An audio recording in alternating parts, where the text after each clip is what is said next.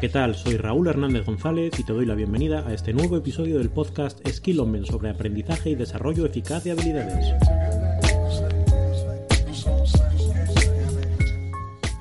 Hoy quiero hablar de habilidades transversales. Yo cuando salí de la universidad hace ya, en fin, demasiados años, pensaba que sabía muchas cosas y no tardé mucho tiempo en darme cuenta de mi error.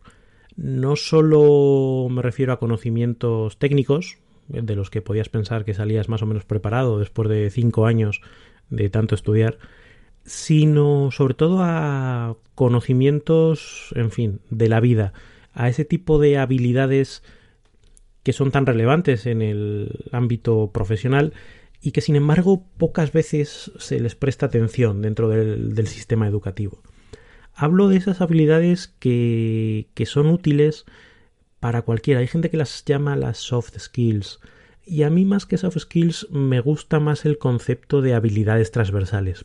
Precisamente por eso, porque son habilidades que tú puedes meter en tu mochila y que te resultan útiles, te dediques a lo que te dediques. Puedes dedicarte a, a una profesión o a otra, pero estas herramientas digamos que son útiles para cualquiera.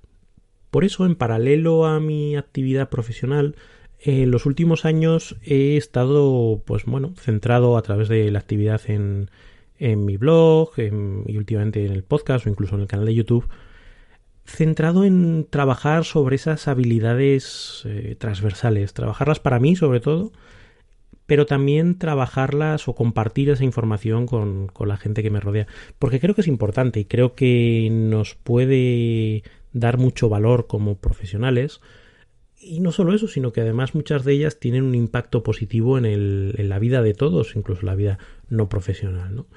Por eso es algo a lo que le vengo dando muchas vueltas a lo largo del tiempo.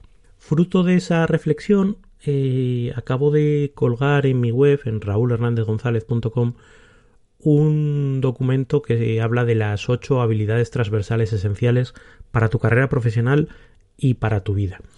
Está allí eh, disponible para, para descarga y mi objetivo era bueno, pues eh, hacer un ejercicio de mm, síntesis de todas esas habilidades, que son muchas, cuáles son para mí las que tienen mayor impacto y cuáles tiene sentido poner en práctica primero. Y para cada una de ellas, pues hago una pequeña descripción y saco cinco ideas relevantes que además creo que se pueden poner en práctica de forma rápida y sugiero una lectura, una lectura en la que el que quiera pues puede tirar de ella y empezar a, rascar. Obviamente no se trata de hacer un máster en este tipo de herramientas, al menos no de momento, pero sí el ofrecer un, ese abanico y sobre todo concienciar en cierta medida de que esas habilidades son, son relevantes.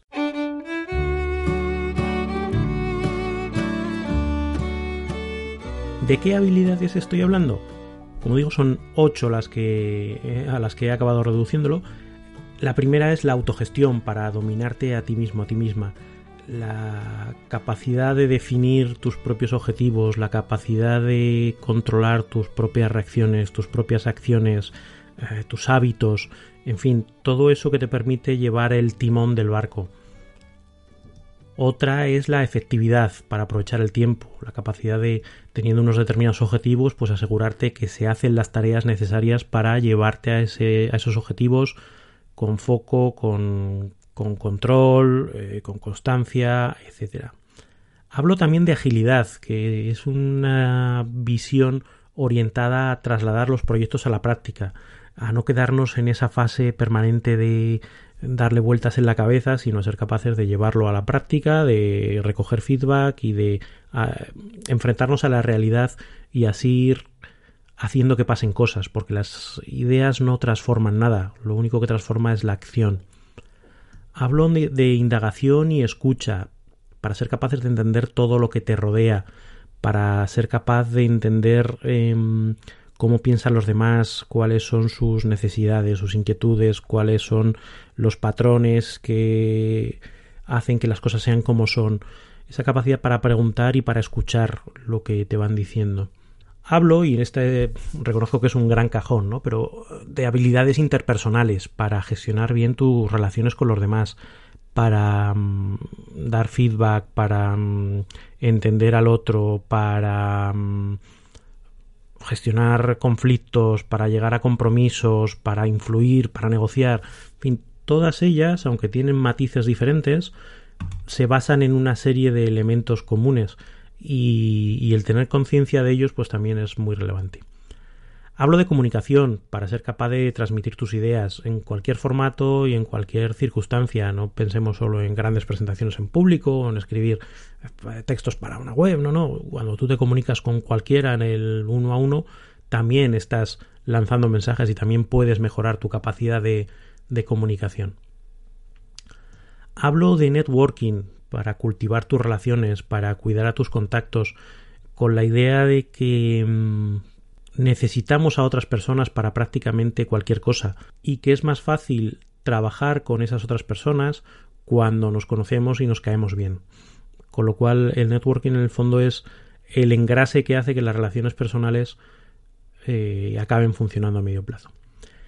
Y hablo, como no podía ser de otra manera, de aprendizaje para ser capaces de adquirir nuevas habilidades. Precisamente si lo que estoy diciendo es que es importante ser capaz de desarrollar nuevas habilidades, pues la habilidad de desarrollar nuevas habilidades se convierte, como ya me habrás oído decir en más de una vez, en piedra angular, en la llave que abre todas las demás, en el catalizador que hace que luego todos los procesos de aprendizaje sean más rápidos y más eficientes.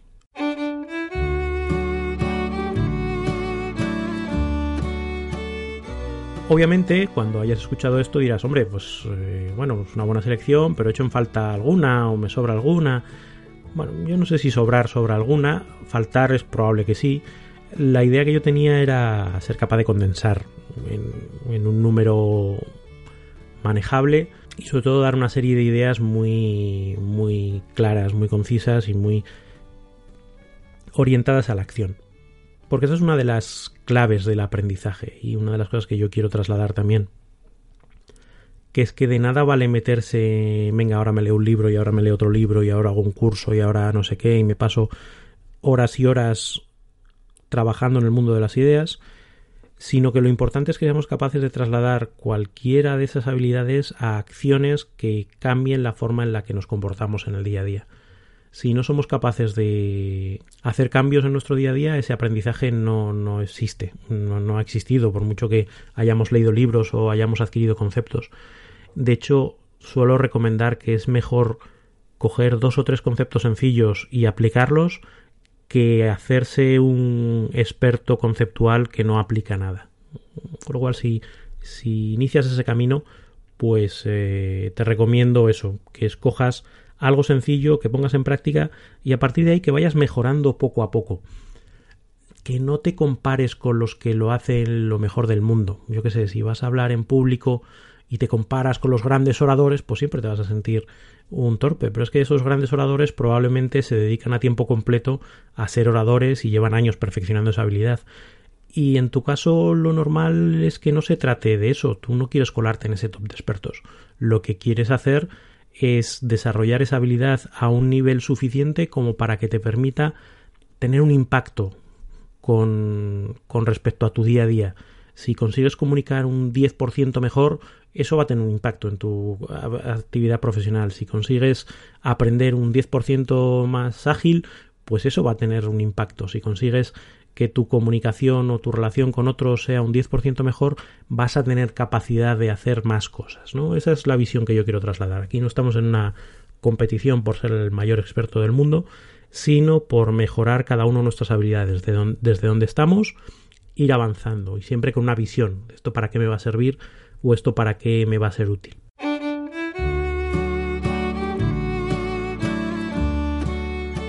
Así que lo dicho, eh, allí en, mi web, raulhernandezgonzalez.com, tienes a tu disposición el, el documento y espero que te resulte interesante. Me voy a despedir con una de mis frases favoritas, una de mis citas favoritas, que es que cuantas más habilidades tienes y más desarrolladas están, más fácil es que tengas suerte pues estas habilidades transversales son de esas que te ayudan a llamar a la suerte. Y hasta aquí la reflexión en el podcast de hoy. Ya sabes que puedes encontrar más información sobre mí en mi web, raulhernandezgonzalez.com y sobre el proyecto de aprendizaje en la web comoaprendermejor.com. y allí tienes a disposición recursos, eh, mi ebook, Skillomen, etc. Lo dicho, nos escuchamos en otra ocasión. Hasta pronto.